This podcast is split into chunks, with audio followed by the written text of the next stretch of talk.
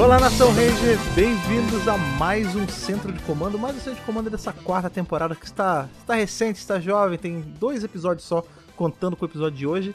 Já estamos no começo da temporada com algo muito especial, porque normalmente somos sempre nós quatro aqui, né? Eu, Rafa, Ana, Lucas, hoje sem o Lucas, infelizmente, mas trouxemos um convidado. É verdade, como assim, cara? E um ilustríssimo, um ilustríssimo convidado, né não, Rafa? Com certeza. Esse que já apareceu duas vezes lá no canal, né? O vídeo Já é de casa, bem já é de já de casa já. O Ricardo Cruz, que ele vai se apresentar. Eu não vou apresentar o Ricardo, ele que vai se apresentar aí pro público. E aí, minha gente, tudo bem? Muito obrigado pelo convite. Já fiz dois vídeos mesmo lá com vocês no canal e agora tava faltando o podcast, né? Então tamo aí junto também. Nada mais justo que um cara que trabalha com a voz tá na, na mídia de voz, né, cara? Eu sempre puxo a sardinha pro podcast, porque podcast pra mim é, é a minha mídia de entretenimento favorita. Então, agora você já ticou isso da sua lista também, com a gente, pelo menos. Eu fico muito feliz. Só agradecer, só, só agradecimentos. Quem tá aqui do meu lado também é ela, a nossa teorizadora profissional aqui, que é a Ana Luísa. Bem que podia existir essa profissão de verdade, né? Você ficava no escritório sentada e as pessoas chegavam e falavam assim, faz uma teoria aqui sobre isso aqui, eu te pago. Chama cartomante isso aí, você pode ganhar a vida com isso. É, só que aí você precisa ter um pouco mais de responsabilidade, né? Porque você vai teorizar na vida real. Detalhes, detalhes. Mas hoje, hoje a gente vai sair um pouco da Alameda dos Anjos, né, Fred? Vamos pra outro lugar, é verdade isso? É, a gente vai pra, pra Alameda dos Anjos original, sempre para pensar, né? Tudo que a gente via nas cenas de luta que era Alameda dos Anjos, a gente vai pra lá mesmo, porque a gente vai falar até altos papos aí sobre como foi morar no Japão, como foi cantar pras aberturas de Tokusatsu e de anime e tudo mais que o Ricardo manja muito, tá aqui pra falar com a gente. Mas antes, antes de começar o episódio de hoje, vamos voltar à nossa tradicional leitura de e-mails, né, Fred? Porque tem muita Ah, carta sim. acumulada, você deixou acumular, cara. Eu não deixei acumular, a nossa pausa deixou acumular, a vontade e a saudade dos nossos ouvintes deixou acumular. Eu estava com muita saudade de ir lá mergulhar nos materiais químicos semanais. Então vamos lá. Bora. Oh a. Agora sim, agora estamos aqui devidamente na temporada, começando com uma leitura de e-mails, né, cara? Uma sessão Tava de na hora, né? cartinhas. A primeira sessão de cartinhas da quarta temporada do Centro de Comando, apesar desse não ser o primeiro Centro de Comando da temporada, né? A gente explicou aí que, enfim, semana passada a gente tava meio corrido, não conseguiu, mas calma, chegou o momento, chegou o momento pra vocês serem lidos. Né não, Rafa? A hora é nossa, gente. Muito obrigado mais uma vez quem aguardou aí. A gente separou algumas cartinhas, tem mais cartinhas ainda que a gente vai ler nas próximas edições. Então não esquece, se você não mandou ainda, ficou com receio de mandar, por favor, Manda manda, aí, manda aí. para o centro de comando o próximo que vai sair, tá? E eu vou puxar aqui a primeira. Infelizmente o Lucas não tá aqui para me ajudar a puxar Estamos sem Lucas. as cartinhas. Não estamos estamos sem Lucas Pois hoje, é. mas gente, próxima semana ele tá de volta. Vamos lá, Fred. Bora aí, puxa aí. Saudações guardiões da rede de Mofar. Olha aí. Somos nós. Na- da grelha de morfar, por favor. Da grelha Mofar, Respeito, respeita a nossa história. Meu nome é Bob Michael, tenho 32 anos e falo de Nilópolis, Rio de Janeiro. Você conhece, Nilópolis, sim, Nilópolis, claro. Sempre tem alguém do Rio, né? Tem que Sim. ter, né? Faz parte, toda edição tem que ter, pelo menos um, né? Vamos lá. Tava demorando, tá? tinha tempo que não vinha. É. tá? Tinha tempo que não É, vinha. tem, tem algumas edições realmente que não acontece. É porque na verdade deve ter vindo, aí eu não tô botando, tá ligado? Mentira. Olha aí. Olha, só- agora só, só porque você falou isso, eu vou puxar um parênteses aqui de uma coisa muito engraçada. Eu tava assistindo Pesadelo na Cozinha com a minha esposa agora esses dias.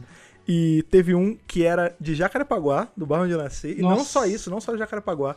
Era da rua que eu nasci. Era tipo. Ah, não. A minha casa é o 2100 e pouco, né? O condomínio onde eu morava. E esse era no 90. Maluco, pô, é, é- é muito doido, cara. Do lado da minha casa. A minha esperança ainda é vir alguém aqui no de comando falando da Taquara ali Inclusive da, da vizinho rua. do Fred, né? vizinho, Vizinho, isso é muito bom. exatamente. Isso é muito bom. Imagina, Mas, manda assim, cartinha. Eu lembro de você, Fred. Imagina que louco. Ia isso é muito aí. maneiro, hein? Sou da época da revista Herói e da estreia de Mary Morphin na Globo. Legal. Olha aí, cara. Cara das antigas, né? O pessoal que acompanhou desde o começo. E ele falou o seguinte: ao apresentar pra minha filha de 6 anos, ela adorou e quer ser a Ranger Rosa e maratonou as três temporadas em um mês. Olha aí, cara. Já Caramba. foi introduzida no universo. Criança é isso, pô. O wa- watch time de criança atualmente é sinistro, né? É melhor do que a gente. Quando a gente fica adulto, a gente começa a lembrar, tipo, cara, como era bom, a gente não tinha nada pra fazer, né? O nosso, nosso compromisso era com o ócio. E ele continua, no podcast sobre o filme, senti a mesma nostalgia de quando aluguei no dia que chegou o VHS na locadora. Porém, mais que o Ivan use são os efeitos especiais dos Zords. Que coisa horrenda! Estragaram o ah, filme. que nada, cara. Aquele cromadão é bonito.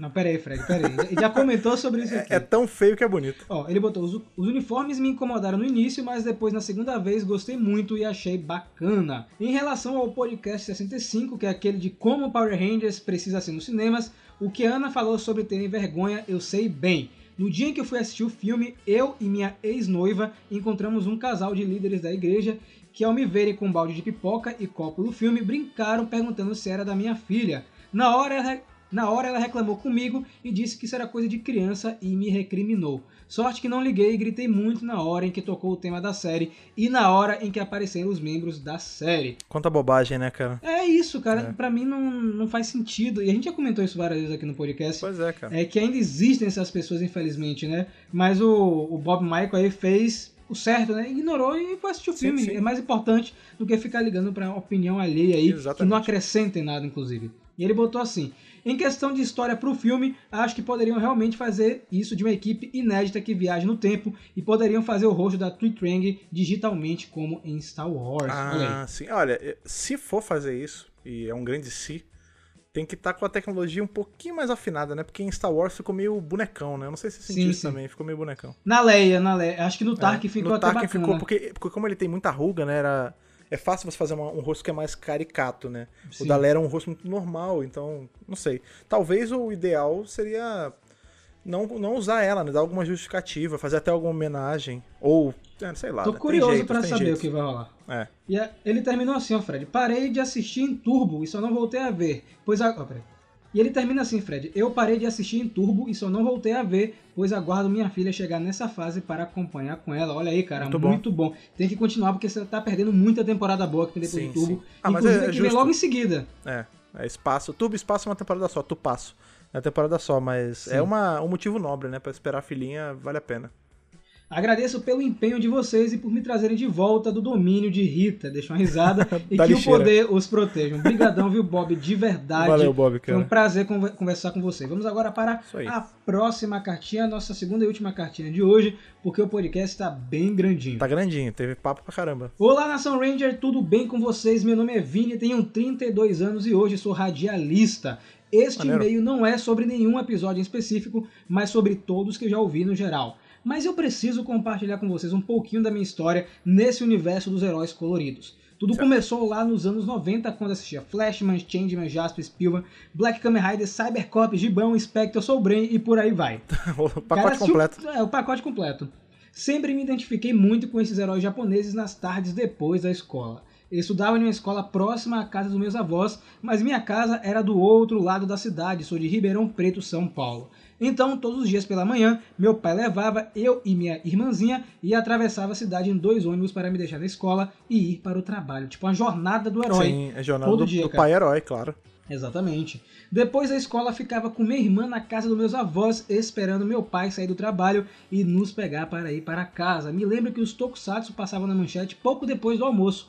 E enquanto minha avó ia tirar aquela soneca após o almoço com minha irmã, eu ia pro jardim depois de assistir os episódios e com meu avô na varanda eu ficava pulando para lá e para cá, batendo nas plantas, me jogando na grama e encenando as coreografias do que eu tinha acabado de assistir. Pacote completo viveu da criança dos ao máximo. 90. Sim, Exatamente, sim. cara. Só por essa introdução já deve ter notado o carinho grande que eu tenho por esse gênero, certo? O tempo Claro. foi passando e um belo dia, quando eu tinha 7 anos, mais precisamente em janeiro de 1995, a Globo começou a passar um programa diferente nas tardes do domingo, Power Rangers, e me lembro claramente que eu estava de férias da escolinha e passava depois da Família Dinossauro. Foi meu primeiro contato com essa franquia maravilhosa. Olha só que bacana, Fred, só um parêntese. Ele assistiu tudo da Manchete e assistiu Power Rangers e em uma boa, cara. Como tem que ser, né, cara? Exatamente. Apesar de ter estreado no Brasil em 94, foi só em 95 que o grande público realmente conheceu a franquia, pois começou a passar no Plim Plim. Depois dos primeiros episódios aos domingos, a emissora mandou para a grade da TV Colosso e assistiu o máximo que deu até as aulas começarem. Dali em diante foi uma aventura sem fim. Me lembro de sempre assistir Power Rangers na TV, sempre que estava de férias ou não ia à escola. Basicamente o que aconteceu comigo, né? Porque eu estudava pela manhã, então eu não tinha condição de ver Power Rangers na TV Colosso. Eu tinha que assistir ou quando eu tava doente, ou quando eu não ia pra escola, Sim. ou quando eu. Férias, é, né? é em férias isso, eles faziam aqueles maratonões, era bem legal. Me lembro que todo ano na Globo tinha temporada nova no programa da manhã, e às vezes de madrugada passava depois do programa do jogo. Cara, eu não lembro disso. Caraca, de, ma- pa- pa- Power Ranger de madrugada depois do jogo. É tipo o Fox Kids, a Fox Kids Como faz- assim? fazia isso, né? Naquele Sessão coruja, coruja Ranger, né, É cara? que o, na Fox Sessão Kids tinha insônia, né, circuito. Fred? É, é verdade, circuito, muito bom. Ó, me lembro que em 98 passou Turbo, pulou 99, em 2000 passou no espaço, e me lembro de ver até 2003 a força do tempo. Depois disso me afastei da franquia, como todos nós um dia fazemos. Normal. Faz Era- parte do pacote também. É, infelizmente acontece, mas a parte boa é que a gente volta, e eu acredito que você voltou, viu? Porque ainda tem um restinho aqui da cartinha, vamos ver. Mas depois de mais velho, lá com meus 20 e poucos anos, eu achei o site de compartilhamento de tokusatsu legendados. Foi então que voltei a acompanhar assistindo Shinkenger, de lá pra cá assisto todo ano. Confesso que depois de Força do Tempo eu não assisti mais nenhuma temporada de Power Rangers inteira, com exceção de RPM, uma das melhores em enredo na minha opinião.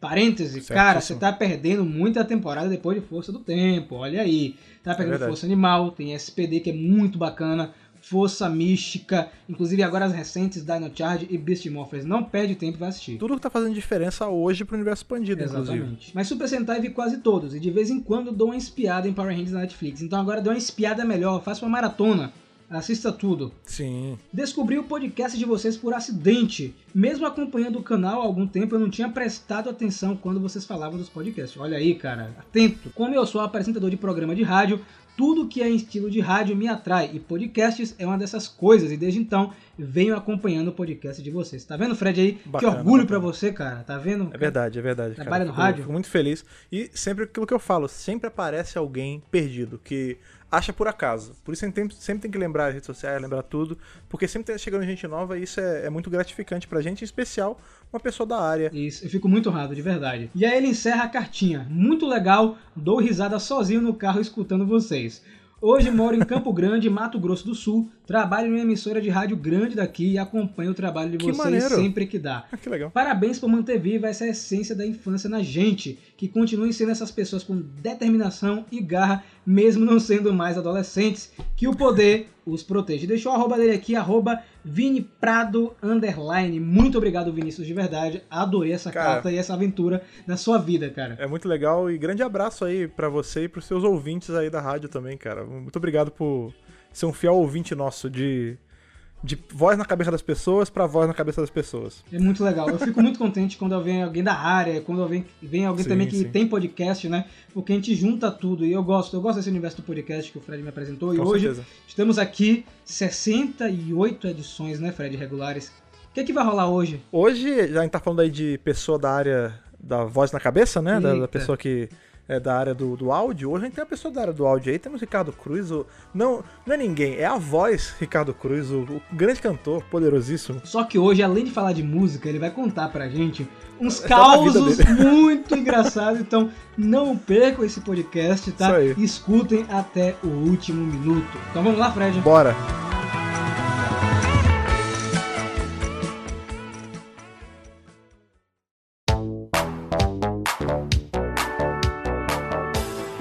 Começar aí o nosso nossa rodada de perguntas, eu até brinquei, né? Esse nosso bate-papo vai ser quase como um Marília Gabriel Gabriela aí do da Tokunet, que a gente mas assim, né, não, quero também que seja nada tipo perguntas e respostas, não é bate-bola jogo rápido, é um papo solto que a gente vai ter como a gente sempre tem com nossos amigos aqui semanalmente. Então a gente sabe, né? Vocês que estão ouvindo a gente, muito provavelmente já conhecem o Ricardo, porque um, ele é um mestre japonês, ele tem um curso dele, então muita gente que escuta a gente talvez faça aula aí com ele, e quem não faz aula pode só assistir os vídeos dele e também escutar as músicas dele aí, tanto no Spotify quanto no, no YouTube. Então, assim, é, é um cara que ele tá presente no, no imaginário do fã de Tokusatsu nacional. Assim, se você não conhece, você tem por obrigação de fazer isso. E chegou agora no Twitter, né, Ricardo? Pra postar memes, né? Você só posta meme agora no Twitter. É o Pois memeiro. né, cara? No, o Twitter era uma, era uma mídia que eu tava muito ausente, né? E você sabe que o, o- Quem me falou, não, vai pro Twitter, você tem que ir pro Twitter, tem que fazer coisa no Twitter,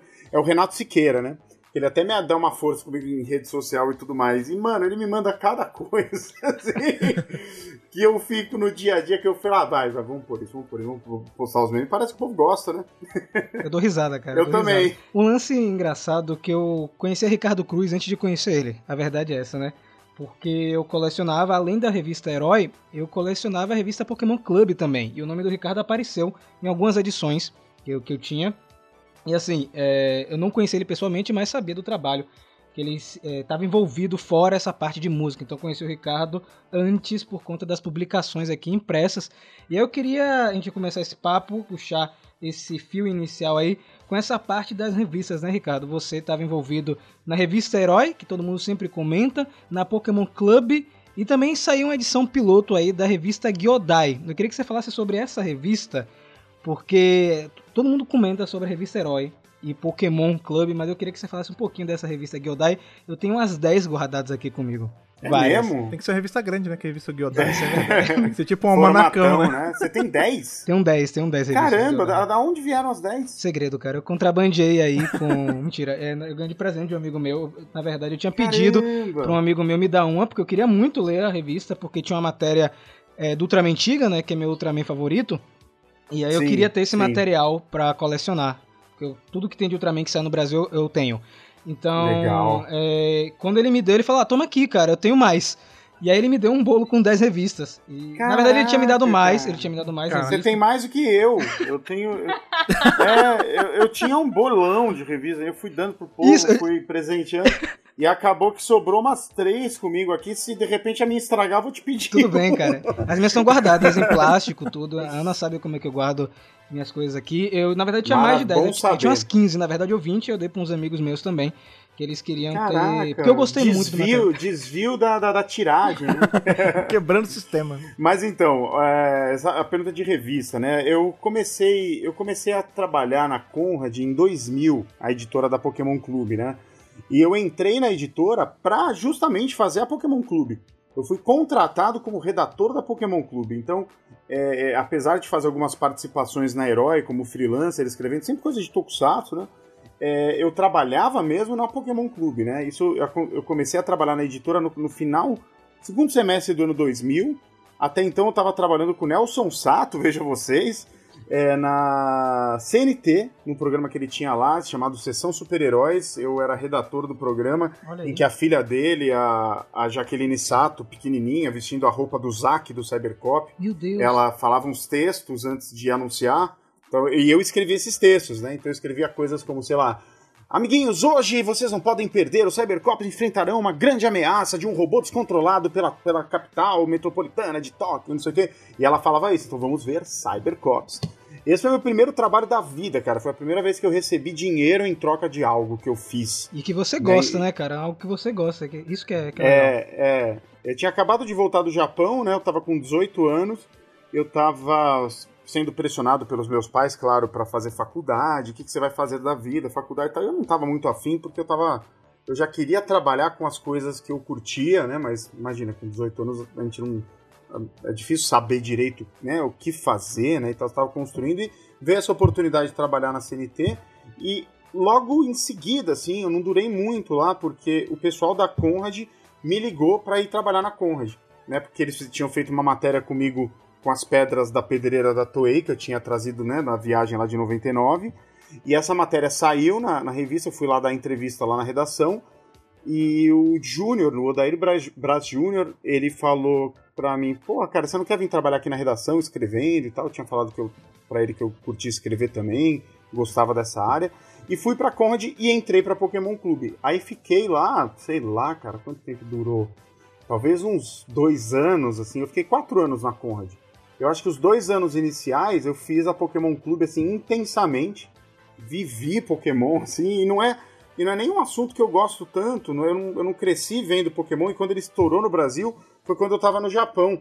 Então eu tive que me educar, assim, sabe, em Pokémon. Mas foi uma época muito, muito legal, principalmente porque a gente acompanhava a parte de dublagem, né, da, da série. Eu ia muito na Paris e, Paris e Video, que foi o, estúdio que de, de um ponto pra frente começou a dublar os episódios e tudo. Então a gente fez bastante coisa legal nesse sentido. Ao mesmo tempo eu colaborava com a Herói, é, eu fiz também a Herói Mangá, que era uma revista muito legal. Eu não sei se vocês lembram, era uma revista em formatinho. O mesmo formato de mangá da Conrad, que era aquele meio tankobon, né? Que é daquele formato meio retangular, com papel offset e tal. É, saiu uma revista de informação. Três edições só, chamada Herói Mangá, que era, era uma. A revista tinha uma pegada que é a pegada que eu adoro no jornalismo nerd, o jornalismo de nicho, que é o que a gente faz, sabe? Que é ir fundo nos assuntos, né? Era uma revista sobre a indústria de mangá e de anime, um pezinho no Tokusatsu, assim, porque eu colocava ali, né? Mas, cara, era muito legal. A gente tinha colunistas, sabe, japoneses, de revista alternativa, de mangá alternativo, é, de revistas independentes, assim, sabe? Tinha, eu fiz uma entrevista longa com o Toshi na época, que saiu no Herói Mangá. Era uma revista, porra, mu- muito legal, muito legal mesmo. Eu tinha, É. eu tinha uma edição. Nossa, eu tô, eu tô impressionado, porque. Eu, olha, eu, eu era rato de banca e. ah, Já comentei aqui da finada Metrópole, que era onde eu morava praticamente. E essa nunca bateu no Rio de Janeiro, não, cara. Pois é, eu né, tinha cara? muito herói. Sim, sim. Eu tinha Pokémon Clube tinha Renka, assim. Eu, eu sigo agora a linha, nem sabia disso, mas sigo agora a linha do Rafa. Ricardo Cruz estava presente na minha vida muito antes de eu saber, porque eu, caraca, que Pokémon Clube e herói tem, bicho, na minha casa. Pois é, pois é. Eu tenho as heróis da época que eu lia, né? No, no- no meio dos anos 90, assim. Mas a, a Herói Mangá é uma revista que teve, acho que, menos distribuição mesmo. Acho que ela teve uma tiragem pequena, vendeu mal. Eu acho que ni- ninguém tava muito afim dessa revista. Acho que só. Acho que quem fazia a revista tava mais, mais afim dela do que o público, assim, sabe? Mas, mas era uma revista muito legal. Depois eu mando umas fotos pra vocês, assim, tinha, tem um conteúdo muito bom. Eu vou encontrar 10 delas e vou guardar, você vai ver. Se você, se você encontrar 10, me manda, por favor. Você acha que esse. Você tava falando aí que é uma, era uma pegada mais informativa, mais tipo. É, esse jornalismo mais pesado de entretenimento nerd que a gente faz. Você acha que ela não rolou tanto por canto da época? Porque, por exemplo, isso hoje em dia funciona muito bem. Né? Tipo, a gente tem, enfim, canal no YouTube, podcast, blog, é, Instagram, tem um milhão de, de meios né, que você pode publicar esse tipo de conteúdo. E realmente, né, nos anos 90 era, era outro tipo de pegada a, a- informação, ela era veiculada diferente. Talvez hoje em dia ela funcionaria muito mais, Eu não né, sei cara? se funcionaria hoje em dia, porque revista não vende mais, né? Isso teria que ser alguma coisa digital. Ah, não, sim, mas adaptada pro é, digital, é, um claro. portal, alguma coisa assim. Eu, eu tenho muita vontade e planos, inclusive, de fazer algo assim. É difícil é conseguir tempo, né? Porque era um material Uhum. que dava bastante trabalho de produzir. Mas eu tenho certeza que sim, cara. E, e naquela época, foi a gente lançou Herói Mangá, tava rolando o boom dos mangás, né? Então, assim, o público brasileiro esperou tanto, mas tanto, mas tanto para ler mangá no original, em preto e branco e tudo mais, né? Era- é- foi a explosão lá com Cavaleiros e Dragon Ball, e depois começou a vir o resto. Que eu acho que é exatamente isso que você falou. O público tava querendo comprar o mangá, e não mais uma revista sobre mangá, entendeu? É, Mas a- o trabalho que foi feito lá, o editor era o André Miyazawa, é, tinha o Marcel R. Goto, que, pô, admiro demais, um amigaço, assim, que sou, sou muito fã do Marcel. É, era um conteúdo de primeira, assim, cara, de primeira mesmo, assim, e, e que faz falta hoje. Tipo, em textos, textos longos, assim. E tinha uma pegada de fanzine dos anos 90, cara, sabe? Nos anos 90, Ah, pô, eu acho do caramba esse formato. Eu adoraria lançar uns fanzine impresso só pra comunidade que quer ler, assim, que eu acho. Eu Sim. venho disso, né? Por demanda, né? Exatos. Impresso, bonitinho, em offset, eu acho super charmoso. E eu venho desse universo, né? Na época dos anos 90, quando eu frequentava lá o Neo Animation e a gente tinha fazia exibição de vídeo, né? Aquela época da escassez e tudo. A gente era muito rato de livrarias e, e- e lojas de quadrinho. Eu tenho até hoje algumas um- uma coleção de uma revista americana dos anos 90 que é fantástica, mas fantástica, assim, a minha referência. Se um dia eu quiser fazer um fanzine, é, eu vou copiar essa revista, chamada Oriental Cinema. É uma, um- começou como um fanzine, depois virou uma revista de pouca circulação, e depois foi pra internet, nunca teve mais vida depois, assim. Mas era uma revista sobre cultura asiática, tokusatsu, filmes chineses de ação, cinema de Hong Kong, é, terror, e cara, com uma quantidade de informação, assim, parecia uma bíblia, cada edição é uma bíblia, é só texto, com poucas imagens, muito texto, muito review de filmes, de coisas. Nossa, maneiro cara, isso, ela é cara. fantástica, a Oriental Cinema é fantástica. E foi lá que eu descobri coisas que eu nem sabia que, existe, que existiam, né, nos anos 90 mesmo. Por exemplo, o muitos tokusatsu é, coreano, né, o Sparkman, é, que é um tipo Metal Hero e não sei o que. Isso eu vi pela primeira vez na, na Oriental Cinema. Aquelas coisas do Mazinger Z versus Bruce Lee, sabe aqueles filmes de baixíssimo orçamento e, e muito loucos, assim, que saiu na Coreia do Sul. Eles faziam review e tinham umas fotinhos. Cara, é, esse formato é, é incrível, assim, é incrível. Foi tentando emular algo assim que a gente fez a Gyodai. Mas a Gyodai já é um pulo, porque daí já é 2005. Eu saio da Conrad em 2004, aí começa a traduzir mangá, trabalhar com freela, né? Principalmente tradução. E no Anime Friends de 2005, com a vinda do aproveitando a vinda do Takayuki Miyauchi, do Yoshiki Fukuyama e do Hironobu Kageyama é, e do Akira Kushida, os quatro, é, a gente eu convenci o pessoal lá da Yamato a fazer uma revista só sobre Tokusatsu que tivesse uma pegada mais ou menos que eu tinha na cabeça, assim. E saiu a Gyodai. Infelizmente ela não. Cara, a Gyodai ela não teve nem distribuição. Ela não teve distribuição. Foi uma falha da Yamato, assim, gigantesca. Ela foi feita, ela foi impressa, nós fomos pagos, ela estava no Anime Friends, foi vendida no Anime Friends, né? No- no- na contracapa dela tinha um espaço para você receber os autógrafos de cada cantor que estava presente no evento. Então ela, ela era vendida até como, ó, imortalize o autógrafo numa, num lugar bonitinho, a revista e tal. Mas depois disso tinha planos de distribuição, a Yamato não era uma editora, e eu acho que as coisas que a própria Yamato ia fazendo, os outros planos, os outros projetos, engoliram essa história da Gyodai, e eu lembro que ela ficou armazenada em pilhas e mais pilhas e nunca foi distribuída. Eu tenho a minha cotinha aqui, mas eu nem sei que fim deu o resto, porque o grosso da tiragem nunca foi distribuído, assim. E era uma revista muito legal, eu queria continuar, sabe? Inclusive, eu vou deixar aqui na postagem algumas fotos para quem não conhece a revista, que inclusive tem um, um guia das séries que passaram aqui no Brasil, que é bem legal, tá? Com tudo que foi exibido no Brasil até aquele período. Eu guardo com muito carinho, porque eu gostei do material que foi feito. Tudo que tem de Tokusatsu a gente aprecia aqui no, no máximo que pode, né? Porque aqui no Brasil, de certa forma, apesar de a gente a gente tá acompanhando o crescimento, né? Estão chegando outras séries aqui, que Tokusatsu sempre foi um nicho. E aproveitando é, é, esse gancho, Ricardo, eu Sim. queria saber assim.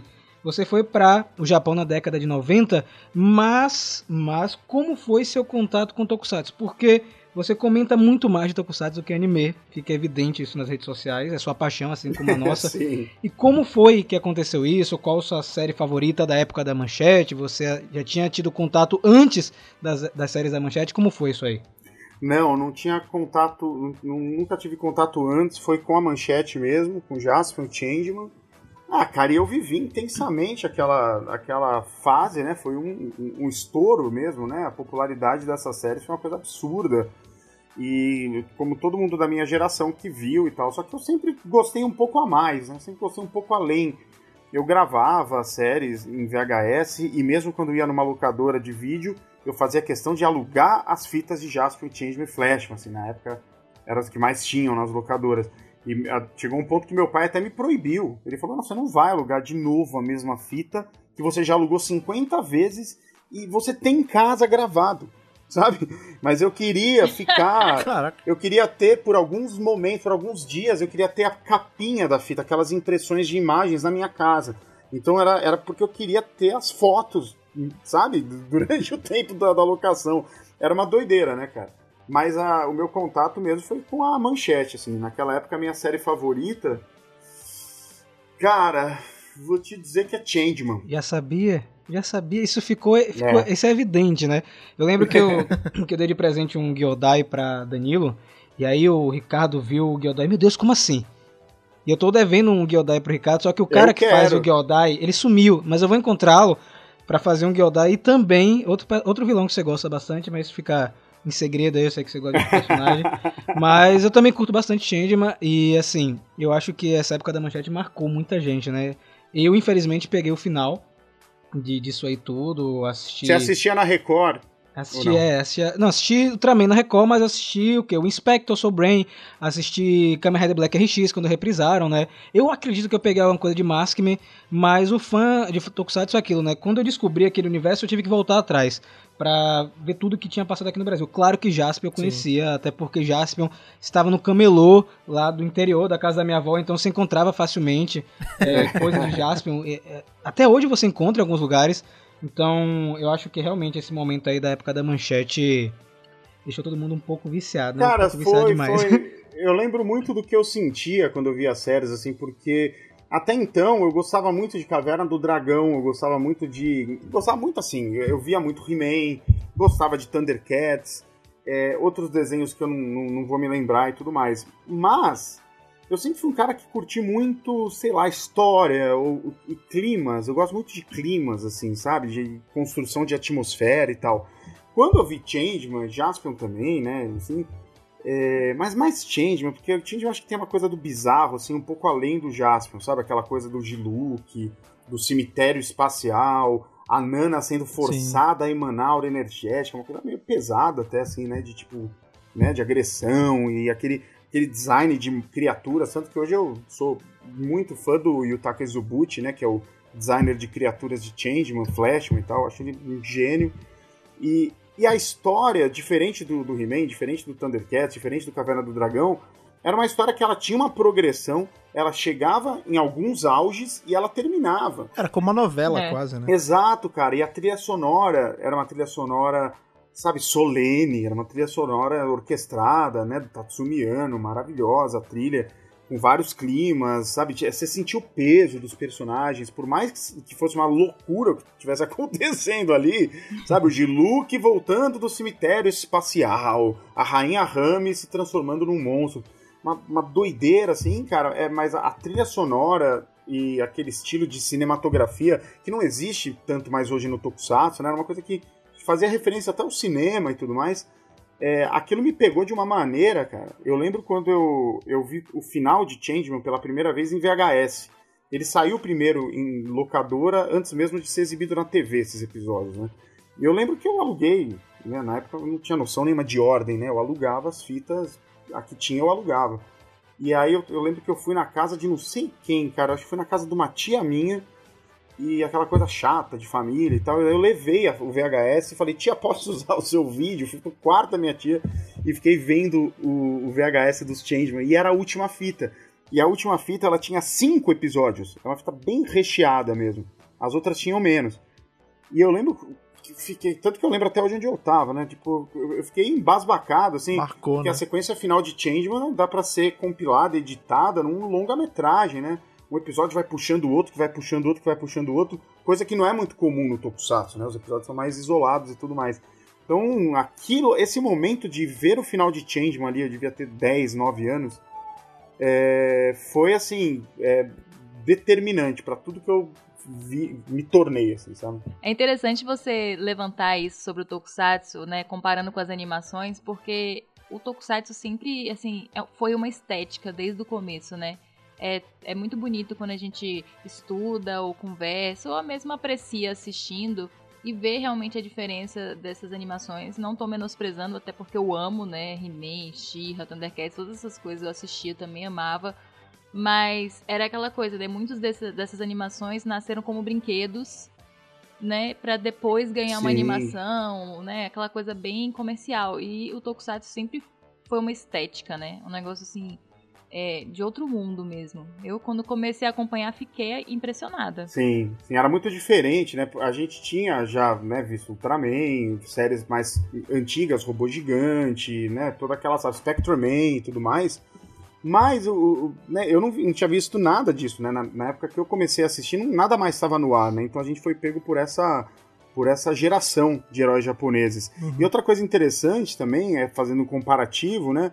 Você vê muito também no, nos tokusatsu uma mensagem indireta. É, e, e na paralela, o, o material americano, as mensagens eram muito mais diretas. E eu acho que isso.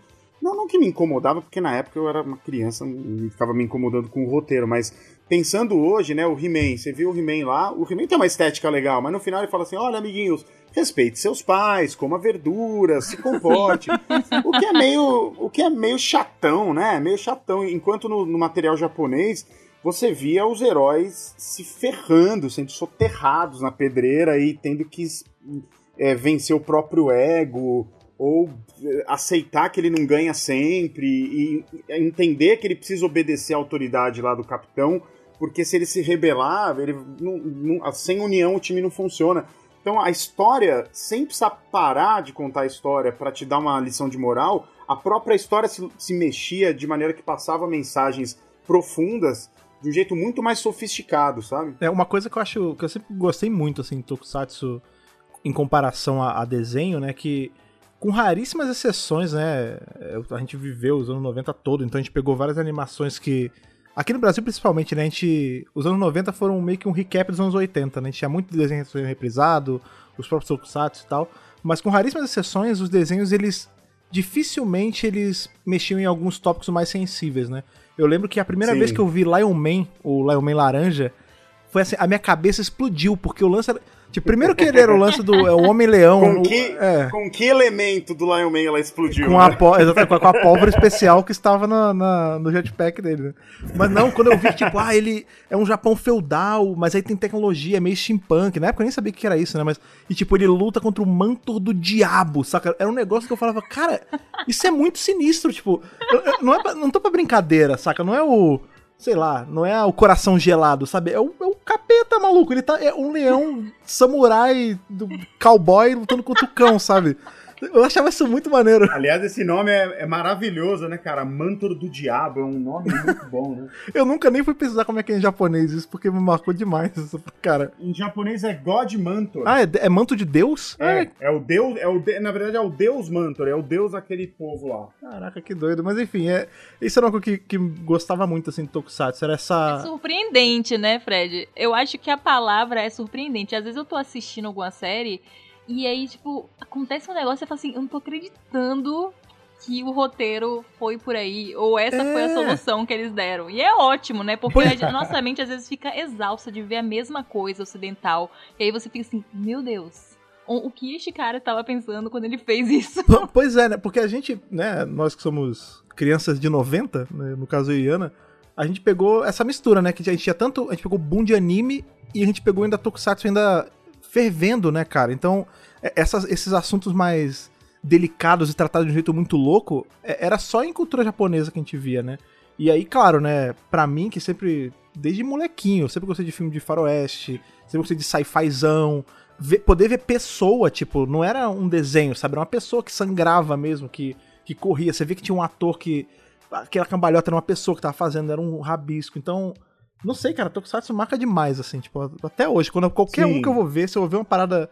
Se eu pego um detetive Q pra ver, que é velhão, que eu nunca tinha visto, ou se eu pego um, sei lá, Kamen Rider Drive, que é super novo pra ver, é a, a mesma sensação, assim. Como é, uma, como é bem feito os tópicos. É uma linguagem, né? Uma linguagem que foi se transformando ao longo dos anos, mas ela é. Ela é. é- Eu fico muito puto, né? Quando o povo fala assim. Eu, eu lógico, puto, mas quando falam que Tokusatsu, pô, essa tosqueira, essa Cara, tosqueira. isso me incomoda é, muito. Isso mata demais. Porque é uma beleza, sabe? Eu não vou, não vou criar caso com cada comentário desse, até tem coisas que são mesmo, e, e eles estão lá, né? No ritmo de produção, de episódio toda semana, dependendo da produtora, tem mais dinheiro, menos dinheiro. Mas, cara, Tokusatsu é um estilo. Uma né, arte, cara? É né? Uma linguagem. Exato. É uma arte, é, é um estilo de, de, de contar histórias, né? Tipo, não, eu não quero ver prédios realistas e um robô gigante extremamente realista, como eles mostraram no Círculo de Fogo. Eu Não quero ver isso, eu quero ver o Nobu Yajima fazendo aqueles gatais com brinquedos, com prédios que ele vai chutar e vai explodir de uma vez só, que você vê claramente que é um prédio de maquete, com, aquele, com aquela textura de explosão, lutando contra monstros com aquele tipo de roupa emborrachada, É. entendeu? Isso é legal, isso é, uma, é um estilo de contar história. Ninguém. Porque muitas das pessoas que criticam, assim, elas acham que o Tokusatsu tem a obrigação de tentar ser algo parecido com Hollywood. E não é a proposta, Nossa, entendeu? sim. Só que é muito difícil as pessoas entenderem que não é a proposta, porque as pessoas não, não, né, não, não veem, não se interessam pelo assunto o suficiente para olhar com um olhar mais crítico, mais, mais profundo o negócio, sabe? Então fica sempre nessa superfície, né? Sempre que o monstro é de borracha, que é o boneco. Não vê as é camadas, né? maquete. Não, ele não percebe que é um estilo, é uma linguagem. É, é, é isso mesmo, é maquete, é borracha. É- tá tudo certo. Não, e outra coisa, muita gente tem uma memória, né, do Tokusatsu dos anos 80. A galera não para pra assistir o que tá sendo produzido hoje. Eu tava assistindo com o Ah, sim. Rafa, foi Ultraman Didi. Gente, a maquete de Ultraman Didi era um negócio assim, os caras estavam filmando o ângulo de dentro do prédio da maquete. Eu fiquei assim, falei, cara, bota um cara de Hollywood, ele não vai conseguir fazer esse ângulo aí. Debaixo da ponte, com a bicicleta do lado, você se você tiver, assim, se você não souber que é Tokusatsu, você fica assim, isso não pode ser uma maquete. É muito perfeito. Então, assim, dentro, até dentro, né, da estética, tá evoluindo. Então, às vezes a pessoa tem aquela mentalidade de assistir um negócio dos anos 80 e falar e ficar menosprezando vendo hoje, 2020. Sendo que, pô, daquela época já era incrível. E hoje Sim. tá mais incrível ainda. E a galera falando que é tosqueira, eu detesto isso. Sabe, sabe coisa que eu acho engraçado, Ana, que você comentou aí? A gente tem tanto essas pessoas que, tipo, só tem o- os anos 80, tipo, Changeman, Jaspion, Cy- Cybercop, na maioria das vezes, vamos ser sinceros, né? Porque era o mais caidinho de todos, assim, em relação ao visual. Tem só Então, isso. o primeiro é brincar com vídeo, né? E ficar aquela textura meio chapolim, né? Pois é, eles têm só isso na cabeça, eles acham que eles aplicam isso pra tudo que é Tokusatsu até hoje, mas a gente também tem o outro caso extremo, que é a pessoa que tem aquela memória, é, né, super trabalhada, tipo, a memória afetiva de, meu Deus, eu cresci vendo Ultraman, eu cresci vendo Changeman, e só isso é perfeito, e descredita tudo que veio depois, tipo, ah não, isso aqui é tudo, hoje em dia é tudo colorido demais, é tudo efeitinho demais, tudo... sendo que, cara, toda toda narrativa, né, toda toda a mídia, ela se adapta, né, cara? se todo fi- filme de Hollywood fosse igual era nos anos 60, hoje em dia a gente não teria vários filmes. E aí eu não tô nem falando eh, Vingadores, esse negócio, não, falando de qualquer tipo de narrativa. E Tokusatsu não é diferente, né, cara? Ele se adaptou com o tempo e, e isso é bom também. Todos eles têm, são válidos, assim. Tem um vídeo que eu sempre que eu gostaria de usar sempre quando alguém fala esse tipo de coisa. Eu queria que o vídeo fosse exibido na hora como fosse um holograma. Eu vou deixar aqui na descrição. É um documentário do NHK que é muito bacana, que foi na época dos 50 anos. Não lembro qual foi o aniversário de Godzilla. Tá? Não lembro qual foi o aniversário, mas eu tenho esse link guardado aqui que ele mostra como é feito o Tokusatsu, não só com a Torre, ele também vai na Tsuburaya e mostra o processo lá da criação de Ultraman. Então, Ah, é, lin- é lindíssimo esse vídeo. e assim, é. é. um. É de arrepiar, cara. E aquilo ali, pra mim, olha, assiste isso aí. E depois você vem conversar comigo. Tá? Depois você vem conversar comigo, porque o que os caras fizeram. Respeita a história, né? Respeita a história. Os caras que fizeram isso aqui, os caras são artistas, são mestres naquilo ali. E, e realmente me incomoda quando alguém menospreza.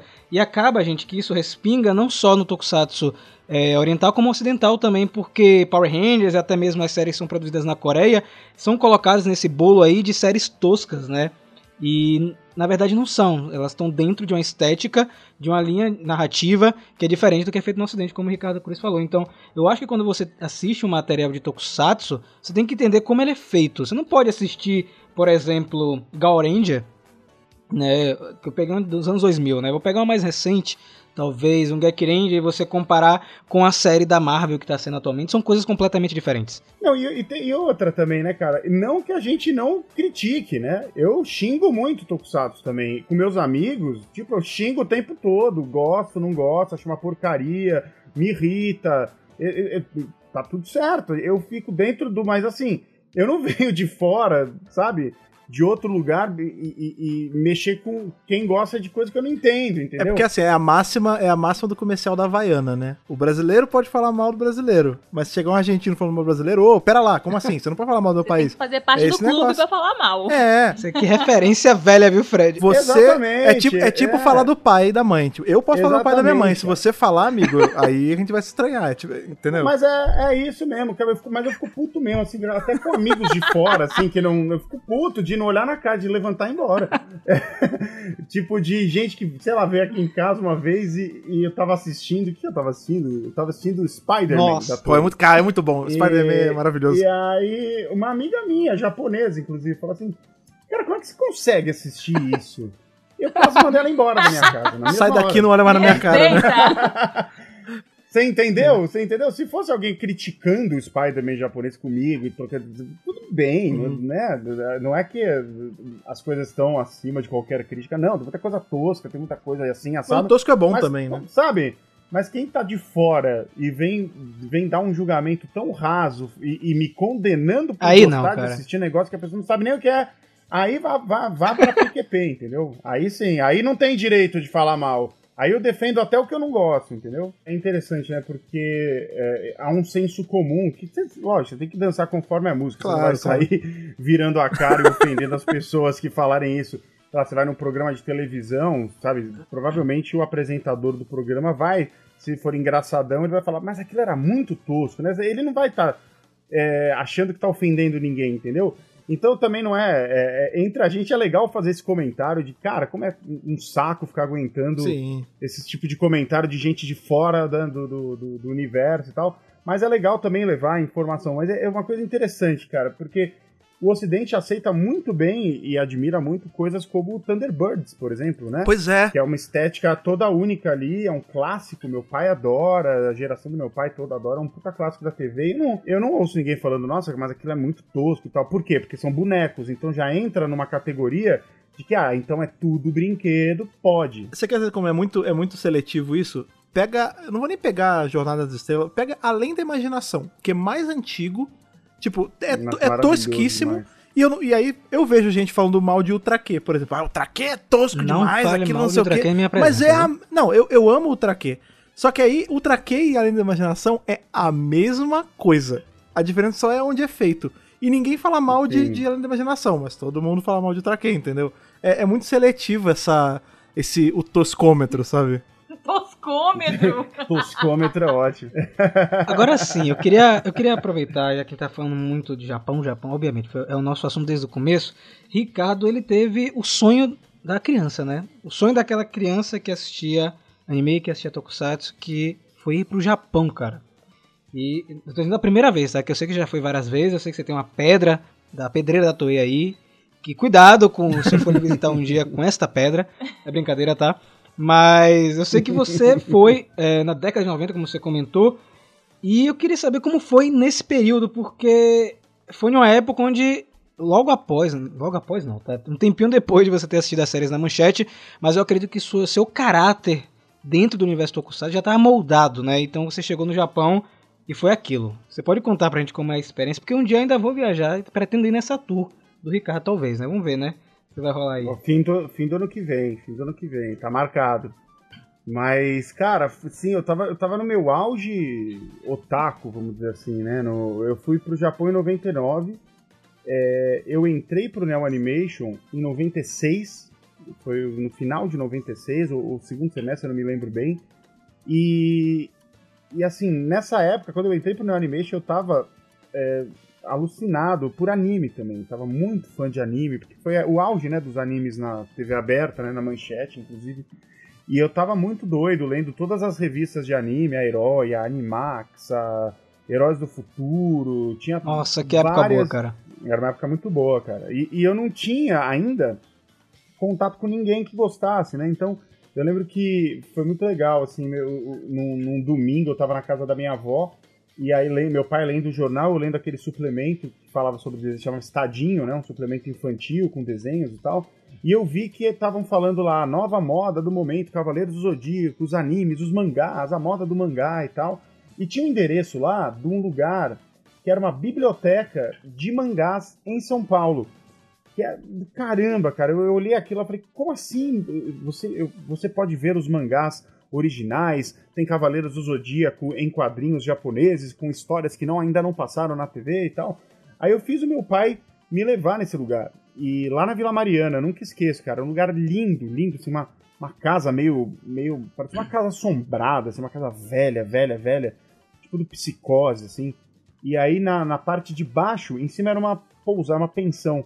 Embaixo era uma, uma gigantesca biblioteca só de mangás japoneses, assim, era um, um sonho. Eu, molequinho lá, parecia que eu tava entrando numa bolha do sonho, assim. E foi lá que eu vi um cartaz do Neo Animation, que era um grupo de fãs que fa- faz exibições de vídeo, né, todos os terceiros domingos do mês. Eu falei pro meu pai, pai, eu também quero ir aqui e tal. E ele me levou, é, quando foi a data lá, ele me levou, e aí foi a primeira vez na minha vida que eu é, tive contato com outras pessoas da minha idade ou mais velha que também gostavam daquelas coisas com a mesma profundidade que eu. Então foi o, o encontro de- com outros fãs. Isso foi muito marcante, porque lá nos anos 90 não tinha internet para você ir caçar, né? Pessoas que gostam, grupos e esse tipo de coisa. Não existe. Eu gostava solitariamente, assim, era, tinha amigo- amigos da escola que gostavam mais ou menos, ficava forçando meus primos um pouquinho, também não tava muito afim. Eu é muito solitário, gostava, gravava, ficava com as minhas fitas. E aí, em 96, eu entro pro Neo Animation e, e pô, é a primeira vez que eu, que eu entendo o que é ser um fã, assim, sabe? Que é você se organizar, fazer projetos, fazer exibições, né? Que é coisa de fã, né? Igual vocês, com Mega Power, vamos criar isso aqui, vamos fazer e tal. Isso é, é o mesmo ímpeto, né? Então eu comecei a ter isso lá nos anos 90 e, e fiquei até 99. mas assim, completamente absorto por, por, por essa cultura de fãs, pelos eventos que a gente fazia, por colecionar e tudo mais, pesquisar e tal, estudar japonês. Então quando eu vou pro Japão em 99, eu tô eu tô no auge, eu tô tinindo, assim, sabe? Eu tô com fome de coisa nova, porque chegava um momento que tinha um limite.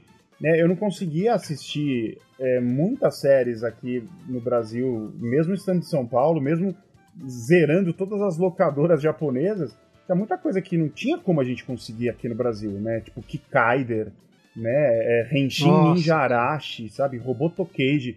Não tem como conseguir essas coisas, sabe?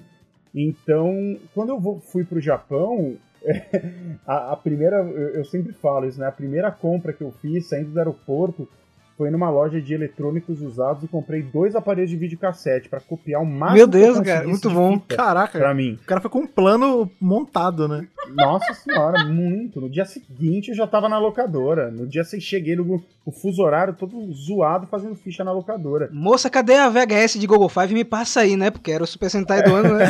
Não, e eu vou te falar que esse lance de a baixa de acesso, né? Você falou aí, a Ninja Arashi, Kikaider e tal. Até pouco tempo atrás, coisa de, sei lá, 5, menos de 10 anos, ainda era difícil de achar essas coisas por aqui legendado. Você tinha que caçar legenda em inglês e tal. Nos anos 90, então, era mais. é, pô, no Rio de Janeiro era impossível achar essas coisas.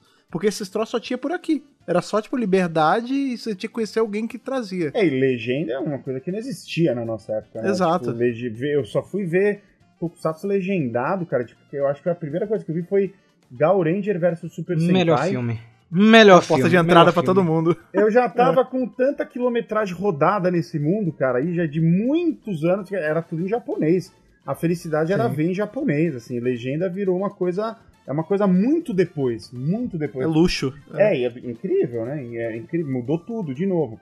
Mas, cara, a, nossa, você precisa ver eu em 99 dentro de uma locadora japonesa, assim, porque eles são muito organizados, né? E diferente daqui, eles preservam muito a memória das coisas. Então, tinha, tinha, tinha tudo.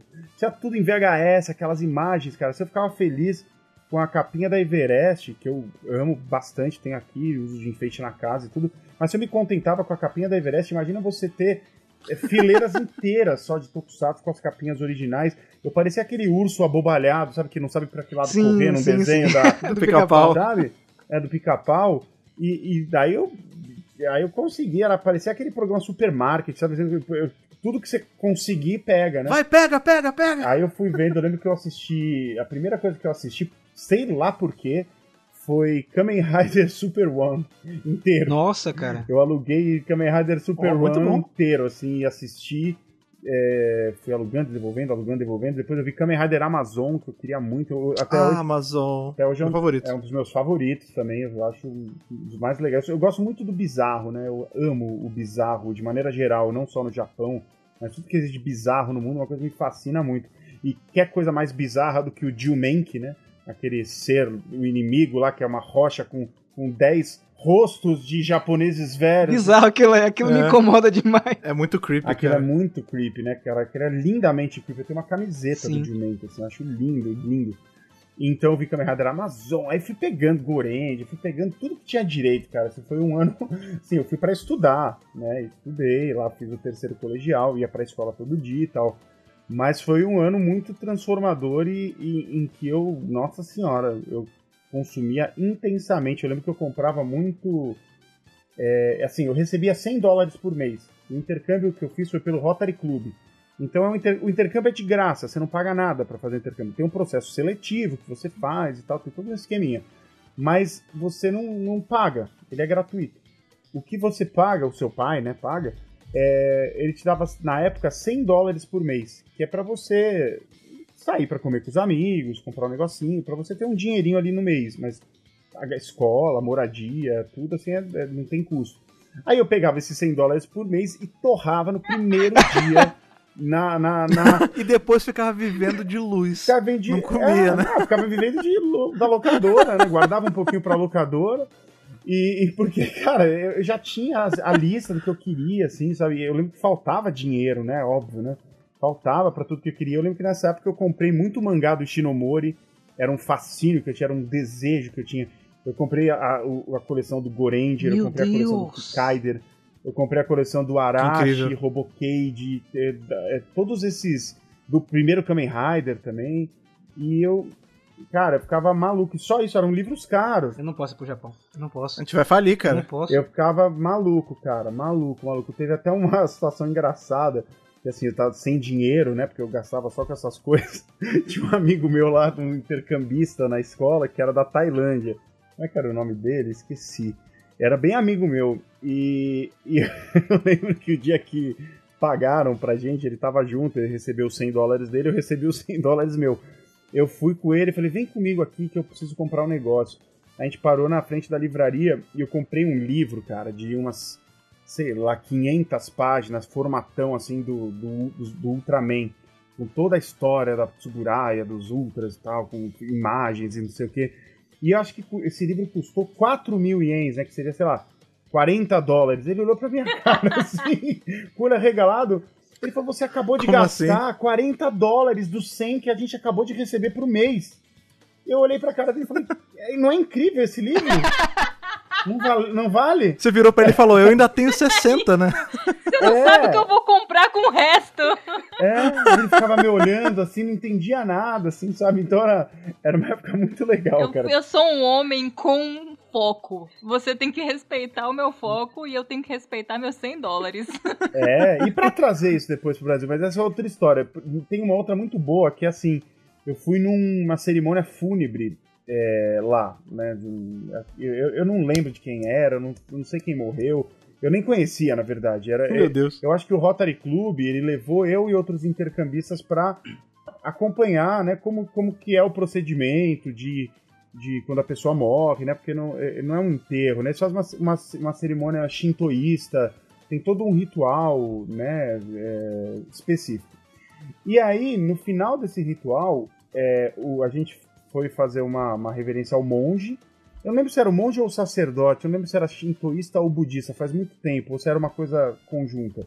Mas eu sei que ele deu pra gente um Okozukai, ele deu uma graninha, que é um envelopinho que ele deu, eu não sei qual era o significado daquilo, mas eu recebi, eu e a Denise, uma outra brasileira que estava morando lá, a gente recebeu e a Denise falou, nossa, meu Deus, a gente recebeu, e era 10 mil ienes, que é equivalente aos 100 dólares na época, né?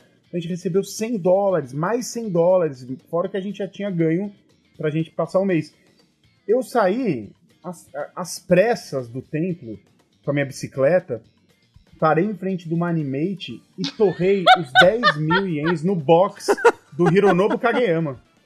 Que era, é, custava, ele, ele custava exatamente 10 mil ienes. É como se o monge tivesse me dado o box do Kageyama na mão. assim. Caraca, é- é- ele fez tipo, ele passou energia, ele falou, É. filho, aqui está minha bênção. É, é. Use com sabedoria.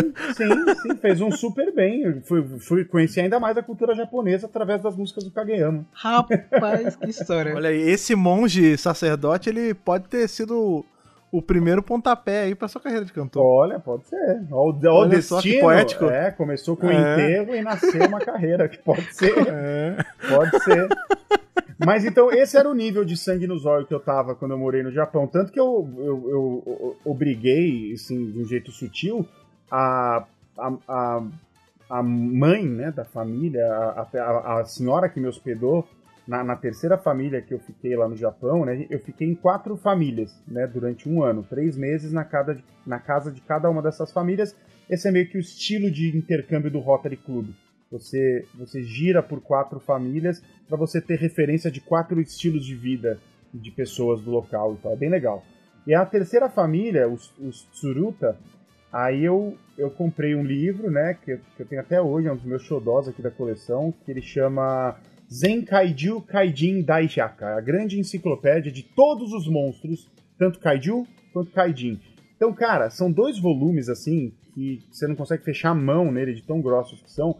É uma enciclopédia ilustrada de todos os monstros de todas as séries de Rafa todos morreu os tokusatsu já produzidos naquele país. Caraca, eu É. tô tendo um troço também. É incrível, é maravilhoso. Já saiu uma segunda versão, que eu tô de olho, inclusive. É, um- é maravilhoso. É de uma editora chamada Keibunsha. Tem várias, várias coisas muito legais dessa editora.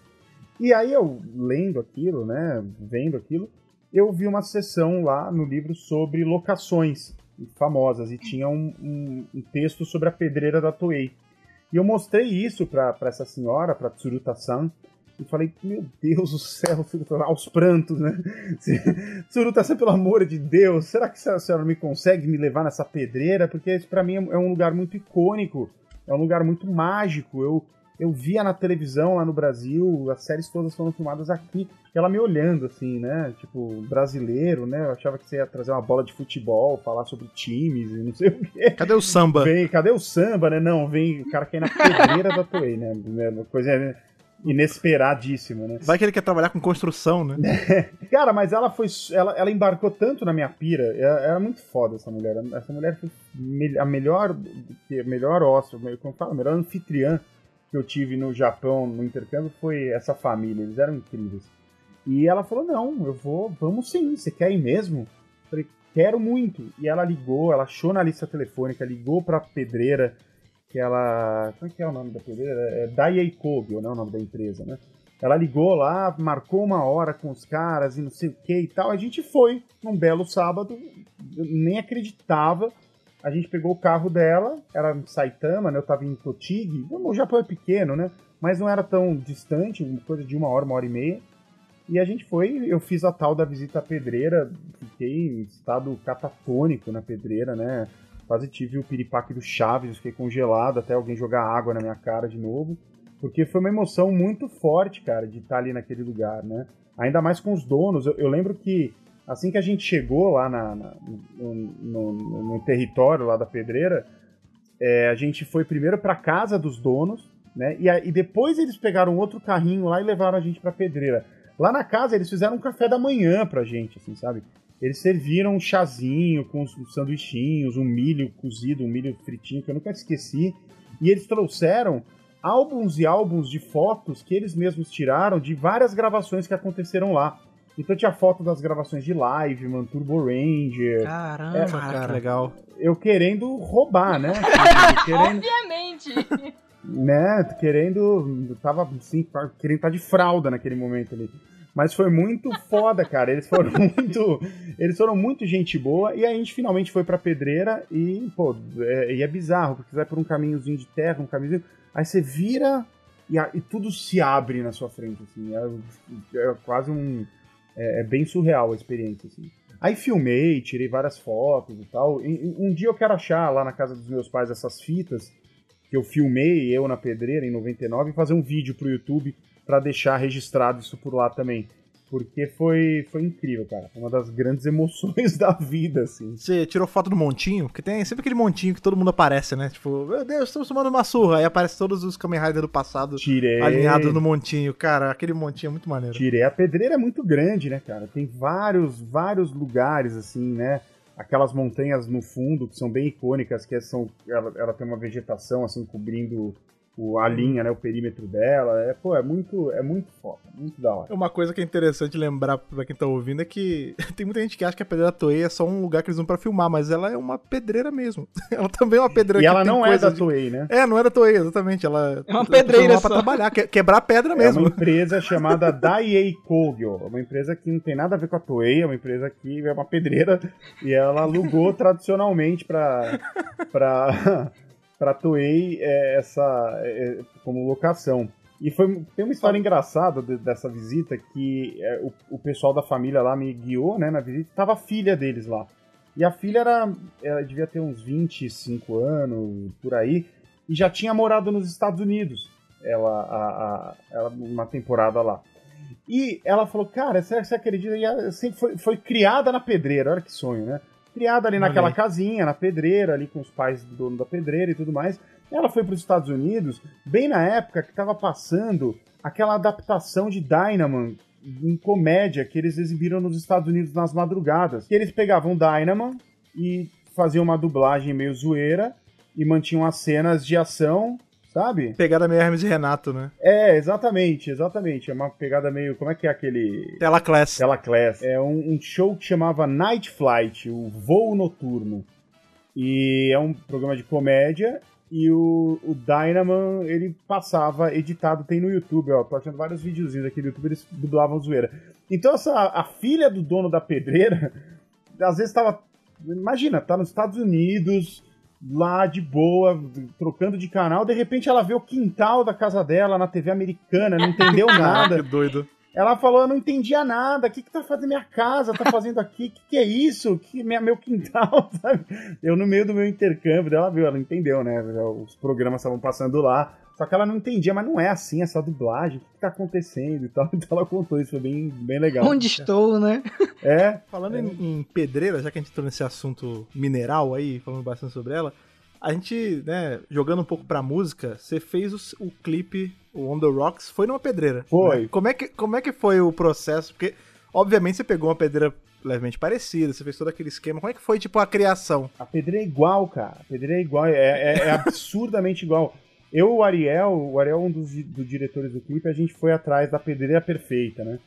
E isso aí, em termos de pedreira, a gente é, é- é- é rígido, né? Então a gente. A Não, gente essa tava- pedreira tem que ser bem Toei, né? Então. Sim, sim, sabe? Indo visitar as pedreiras fazendo cara de merda, assim, não, essa não serve. Críticos tchau, de tchau, sabe pedreira. assim? Isso, isso. Sommelier de pedreira. Sommelier né? de pedreira, total, total. E a gente achou a pedreira perfeita, cara. Ela fica em Barueri. É, Esqueci o nome da empresa, mas enfim. E, pô, o Atari, né? O Atari veio filmar. Ele falava, cara, é impressionante como, como é igual. é, né? Pedreiras tendem a ser parecidas por causa do, do, Pois é. do estilo de extração das pedras, é sempre igual. Um parêntese bem relevante, eu, lá onde eu morava no Rio de Janeiro, era do lado de uma pedreira. Só que não era uma pedreira tão legal assim, porque era uma pedreirinha só. Mas eu achava o máximo, porque era bem parecido mesmo. Eu adoro pedreiras, cara. Eu amo pedreira. Eu acho que é aquela coisa do isolamento, da paz, sabe? Não ter barulho, né? Ter... Só explosões, né? Quando estão extraindo pedra, quando tá extraindo pedra é uma coisa, mas quando você tá lá, tá tudo calminho, aquele estilo de cenário, eu acho foda. Quando eu ficar velhinho, eu vou morar na pedreira da Toei. Inalar toda a pedra moída. É.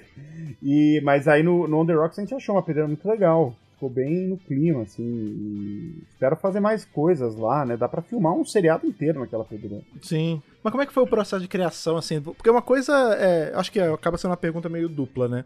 É, como é um processo de criação de uma música, porque você tem tanto aberturas que você canta oficialmente, quanto aberturas que você canta pro canal, quanto músicas originais, como é o caso do The Rocks.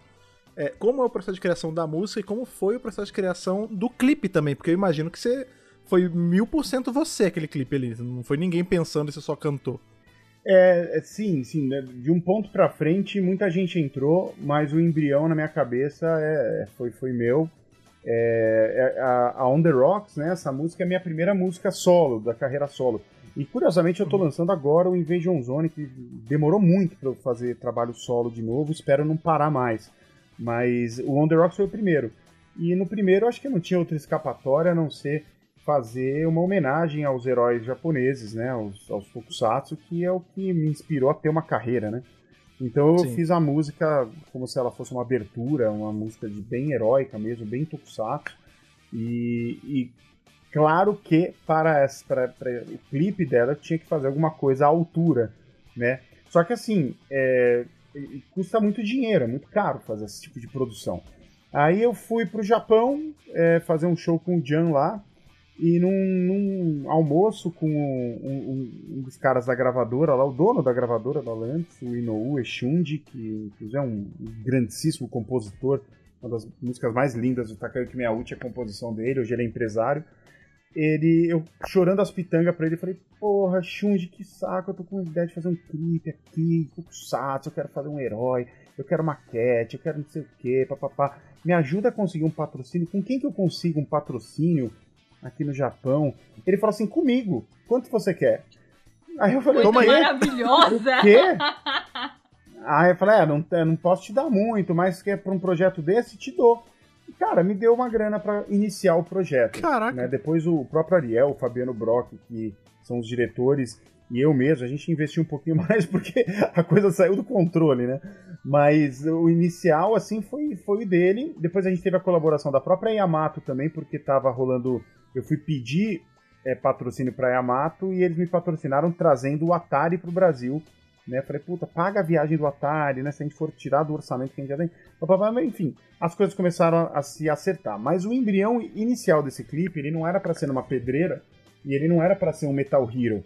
Ele era pra ser é, em estúdio, é, é, eu e a banda gigantes num- numa maquete enorme, destruindo Tóquio enquanto a gente tocava o clipe, né? Vestidos a caráter, vestidos de heróis e tudo mais. Mas a primeira ideia que eu desenhei, que eu fui atrás e tudo mais, era isso. A gente, heróis e um monstro de borracha ali, destruindo uma maquete durante toda a música. Só que a gente foi ver o preço disso, é, era impraticável, mesmo com a grana do Japão, mesmo com tudo. Era, é muito caro. Né? Fazer uma maquete legal mesmo, num nível que você vê. Não digo nem nesse nível, mas um nível abaixo, mais bom.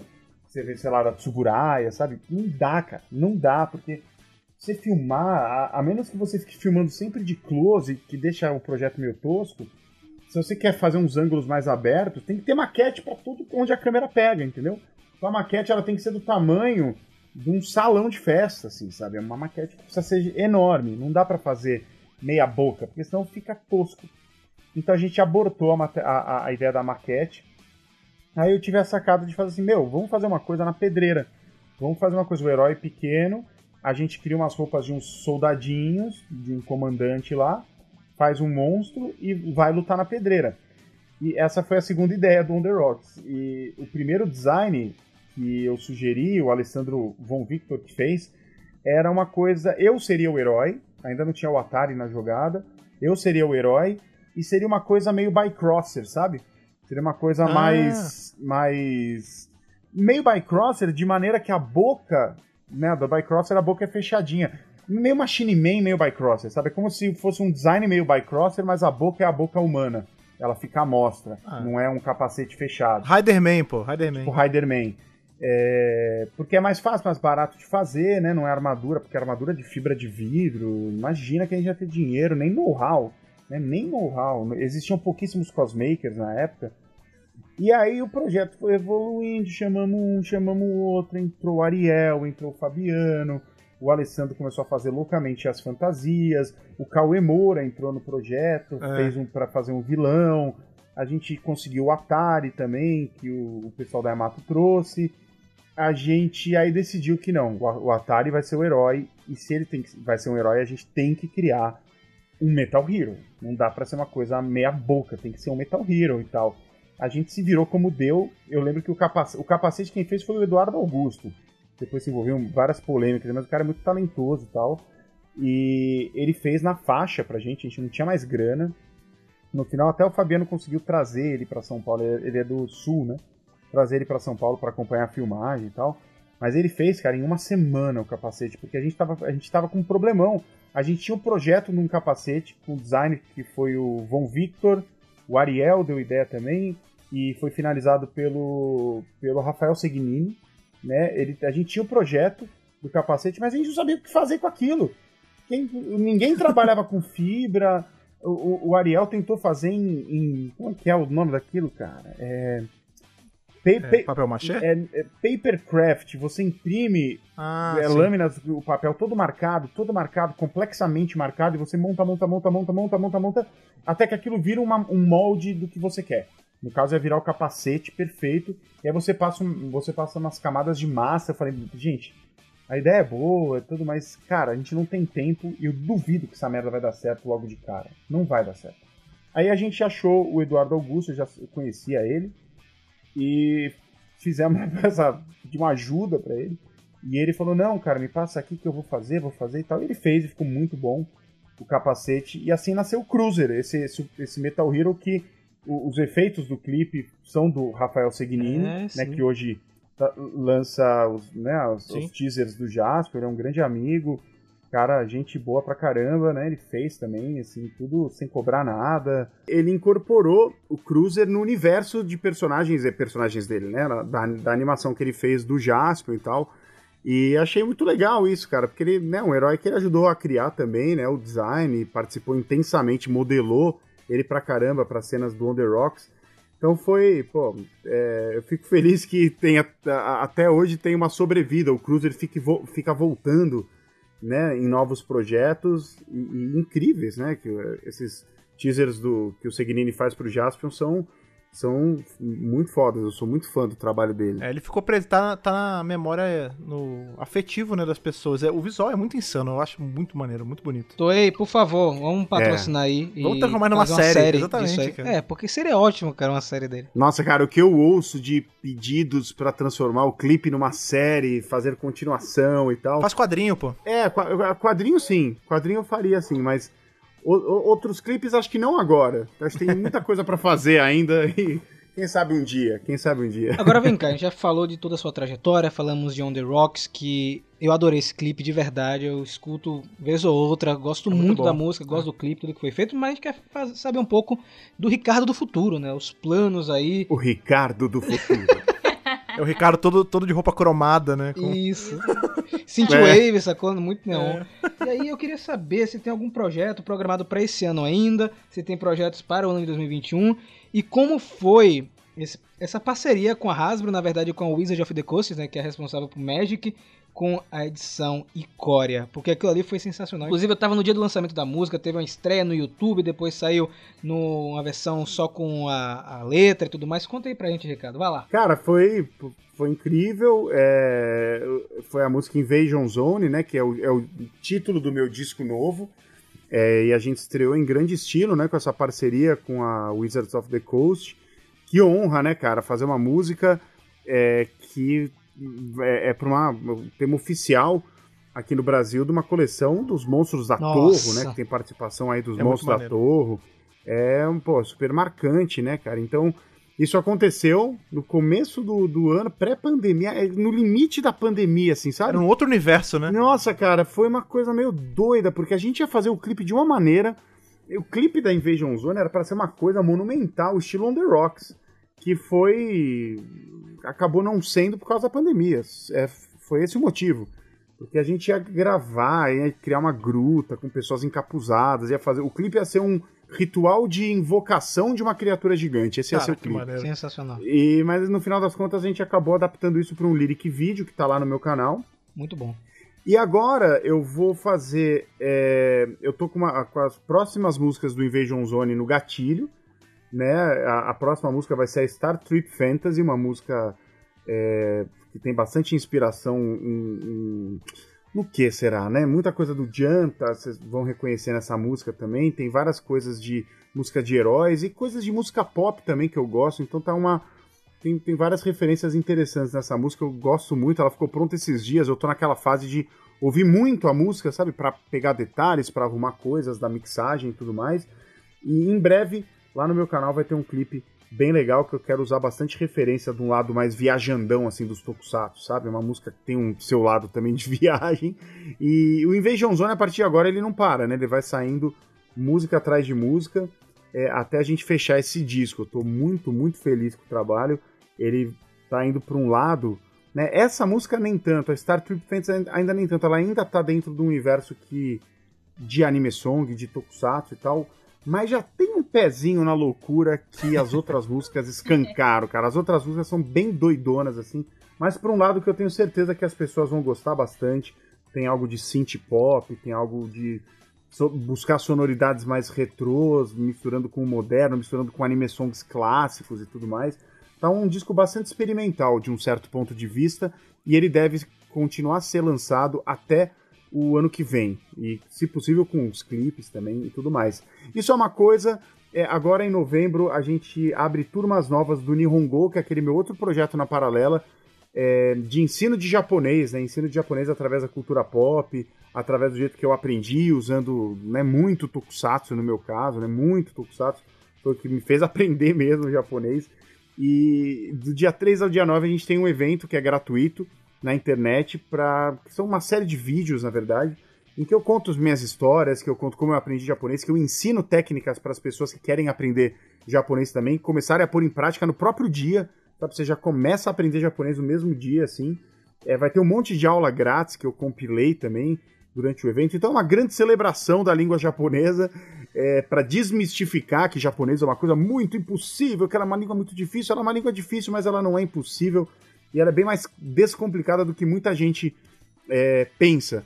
Então, pô, convido todo mundo que tá ouvindo para participar do evento. Ele é de graça, ele acontece no comecinho de novembro. Foi intencional o dia 3 de novembro, porque é o aniversário do Godzilla. Foi intencional ou foi. Não foi intencional, cara, mas. Agora vai ter que ter é, alguma coisa. Foram os planetas alinhados. Vai ter que ter alguma coisa de Godzilla. Pois pô. é, pois é. Espero que ele não pise em cima do- do- do- da escola de japonês, Não, né, cara? É, agora ele vai ser o patrono do negócio, tá fazendo aniversário dele, pô. Pô, tá, será super bem-vindo. E esse ano, esse ano de 2020, que, né, o ano tão complicado no mundo inteiro, também foi ano, foi um ano comemorativo é, de 20 anos do Jump Project, né, a banda que eu faço parte lá no Japão. É, infelizmente não deu pra fazer o show com- comemorativo que estava planejado, ele ia, ele ia ser em setembro, meio que setembro, outubro, meio que por agora, assim. Infelizmente teve que ser adiado, uma pena mesmo, mas é, as comemorações com o Jump seguem. Eu gravei música nova faz pouco tempo, pro, que deve sair aí no fim do, do mais pro fim do ano. E, e é isso, né? O Jump Project também é um grande projeto da minha vida, é um grande orgulho fazer parte dessa banda, só com com meus ídolos do anime song, só com os cantores fodões assim desse estilo. O ano passado eu gravei o tema de abertura do One Punch Man, né? Gravei e compus. Foi uma outro marco da minha carreira, assim, né? Poder criar a música original para um, um anime japonês, para passar lá no Japão. Foi muito incrível. E vamos ver, vamos ver o que aguarda aí. Vamos correr atrás é, ano que vem com os projetos de comemoração do Jump. E eu acho que é isso, gente. Tá bom por enquanto, né? Ah, uma última coisa, uma última coisa é que o Anisson Lab, né, o meu canal no YouTube, ele é, meio, ele é, é- é- o carro-chefe dele é o Anisson Lab, que é um programa em que eu faço covers. Eu e o Lucas Araújo, a gente reconstrói as músicas que a gente gosta de anime e tokusatsu e faz covers. O canal tava um pouco parado, até pra gente ter tempo de tocar os outros projetos, mas ele vai voltar agora. A gente grava dia 21 e em breve começam a sair mais e mais covers, então po- podem pedir músicas de novo. Eu tava com saudade dessa Opa. interação aí é, mais regular com o público. Então fiquem atentos aí que o Ricardo Cromado do futuro em breve vai estar aí com novas músicas no YouTube, viu? Atentos. Ricardo Sinflave. E é isso aí.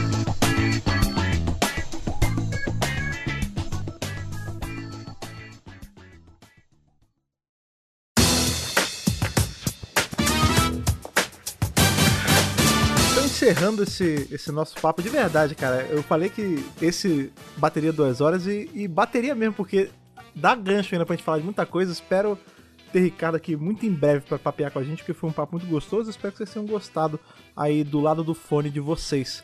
Mas como toda semana, né, que vocês já estão acostumados, né, cara, a gente voltamos da nossa, da nossa pausa, que não foi uma pausa tão grande, mas é sempre bom lembrar pra vocês o que, que vocês têm que fazer depois que a gente solta um podcast. Vocês sabem, é vir falar com a gente nas redes sociais, vir papear, vir falar o que vocês acharam do- das histórias, dos causos de Ricardo aqui com a gente. Pra isso, você caça a gente nas nossas redes sociais. Você sabe quais são as redes sociais, mas o Rafa vai lembrar agora pra gente, caso você seja novo por aqui. Galera, super fácil aí, tem Mega Power Brasil no Facebook, no Instagram e no Twitter, tudo arroba Mega Power Brasil, então sigam a gente por lá para acompanhar todas as novidades do universo aí de Power Rangers e mais além, é claro, no Mega Hero também. Claro. O Mega Hero que é arroba Mega Hero Oficial, Instagram, Twitter, Facebook, onde a gente fala também das séries japonesas, então atentos. Se as pessoas estiverem um pouquinho mais empolgadas e quiserem mandar uma cartinha virtual, Ana, como elas fazem?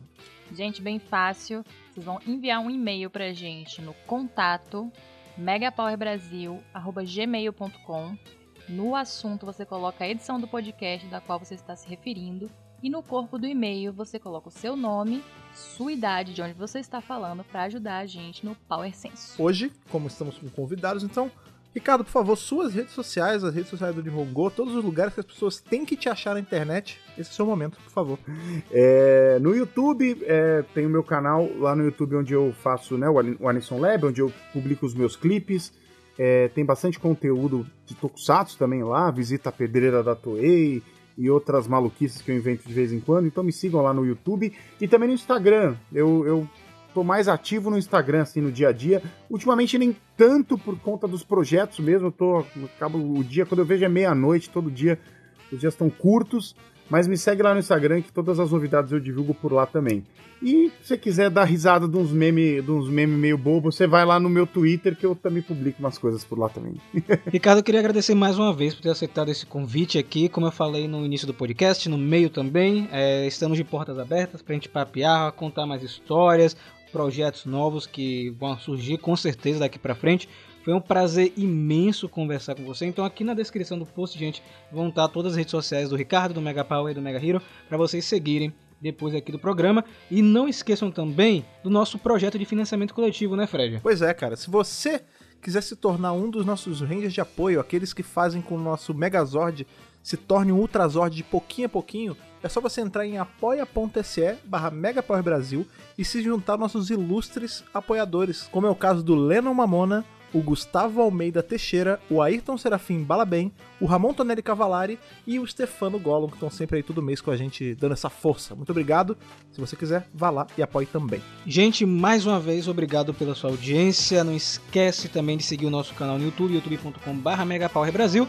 A gente se vê na próxima segunda-feira e que o poder o proteja.